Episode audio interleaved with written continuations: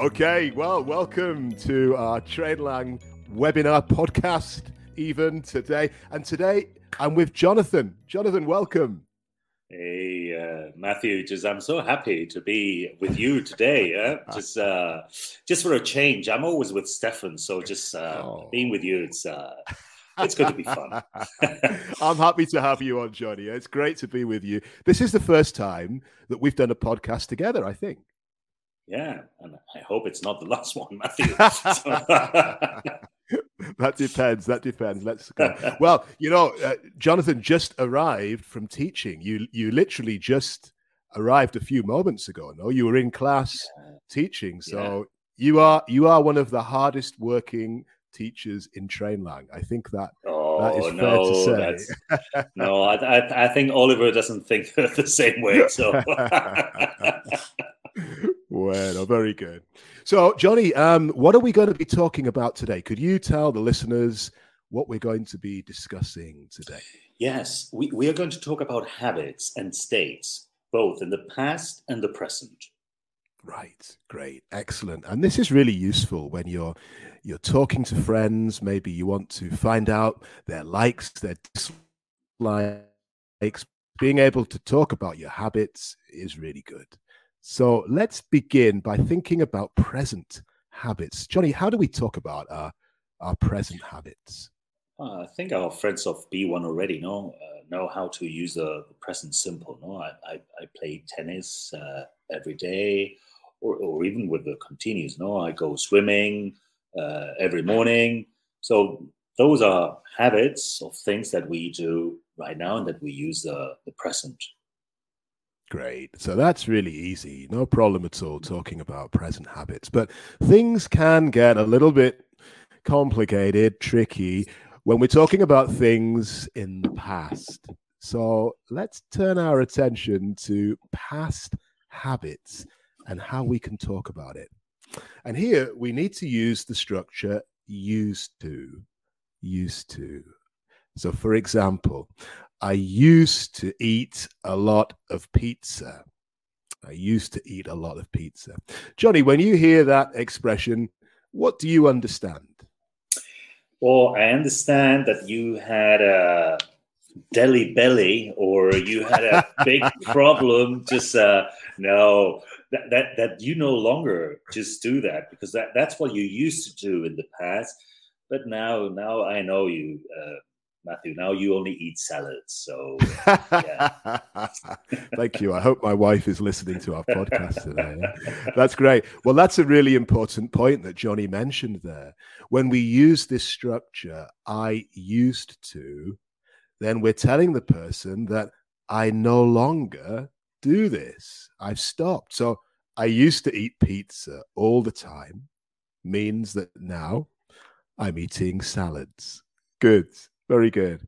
Now, how do we how do we write that? Well, it's used to spelled U S E D plus to and the infinitive. I used to eat. Okay, the, but how do we make the negative? The, the bare infinitive, right? Just to the to, bare infinitive. The bare infinitive, just for our friends to to hear that uh, that word maybe just bare infinitive no without the to. Fantastic. Without the to. Very good johnny. Thank you. Yeah you're right. Good. The bare infinitive. Okay so that's talking about things affirmative that we used to do in the past. Okay but what if we want to make the negative? The negative. Um, johnny is there any changes that we need to we need to keep in mind when we're making the negative yeah, just uh, well, as it happens with all the structures, no, we we need an auxiliary, do in the past, no, and then the negative form. So then it would be, for example, no, I didn't used to eat pizza uh, in the past. Just going Very back to pizza. Mm-hmm.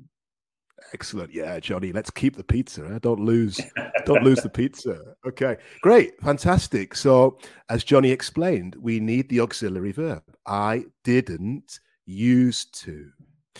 And because we're using the auxiliary, then we change the spelling of used and we can take away that D at the end. I didn't used to eat pizza.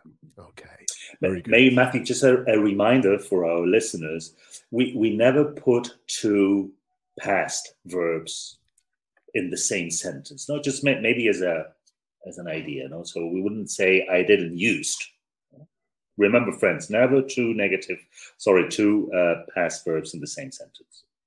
A great reminder, Johnny. Thank you. Uh, that's good to have in mind. So once we're using our auxiliary verb, didn't, we don't need to have another negative. That's great. Okay, but what if we want to make a question? Johnny, can you help us with the structure to make a question with used to?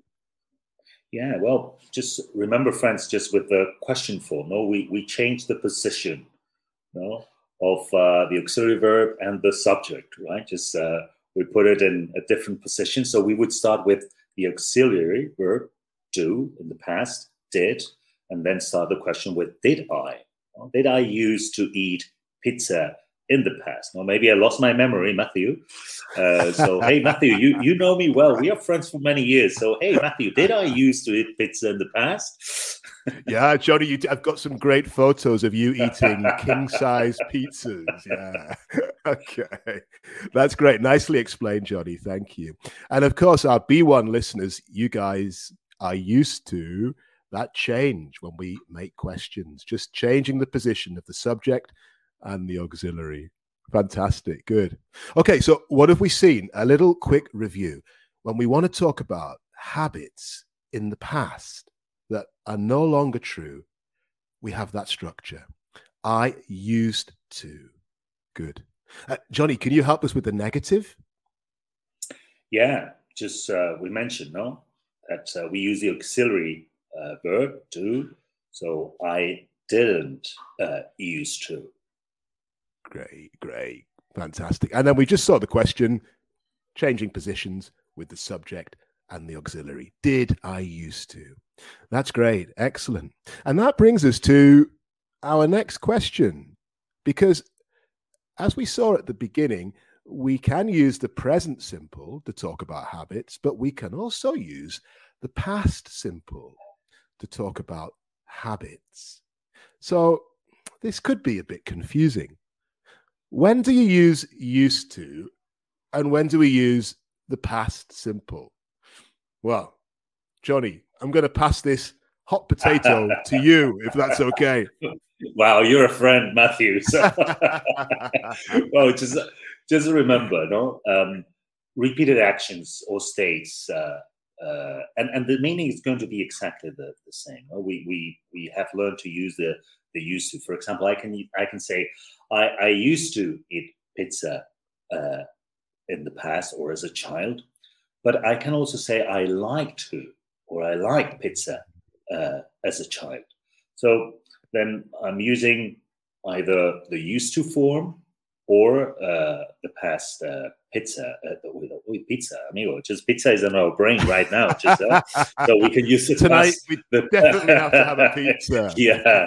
so you or use the past simple. No, and another example. Right. No? I used to play a lot of video games. No, for example, when I right. Uh, with my friends, or I usually played a lot of video games with my friends, and then just I'm talking about the same repeated actions or states uh, in the, in the past. Very good. Thank you, Johnny. That was nice. Uh, that's great. And so, a little tip we can just keep in mind if I'm talking about something in the past that happened on an exact date, mm. I need to use the past simple. So, if it happened last Saturday, it's going to be the past simple. But if it's a repeated action, like Johnny mentioned, then hey, no problem. Let's use our friend used to. Good. Johnny, have we forgotten anything with these two structures? I think we've covered. No, I think we did very everything. well. Matthew, just uh, maybe we used to do this better in the past, but uh, but I we're getting older. We're getting older. Oh no! no it, wow! It went, it I hope that was well that was helpful. Now, maybe you've enjoyed, I hope you've enjoyed our podcast today, and you're thinking, yeah, I'd like to improve my English. There's thing, things I want to to take a look at. Johnny, where can our listeners go to to find some really helpful English courses?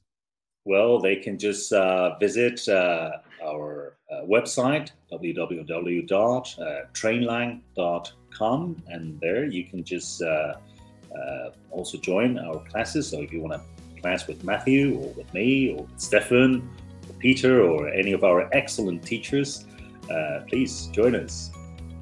Fantastic, Johnny. And listen, when you go to the campus, have a look around. There's lots there. There's podcasts, we've got webinars, Trainlang TV. My word, there's plenty to have a look at. So go along and check it out. Johnny, thank you so much for coming in today. Huh? Pleasure. Bye bye, amigo. See you next time. Goodbye.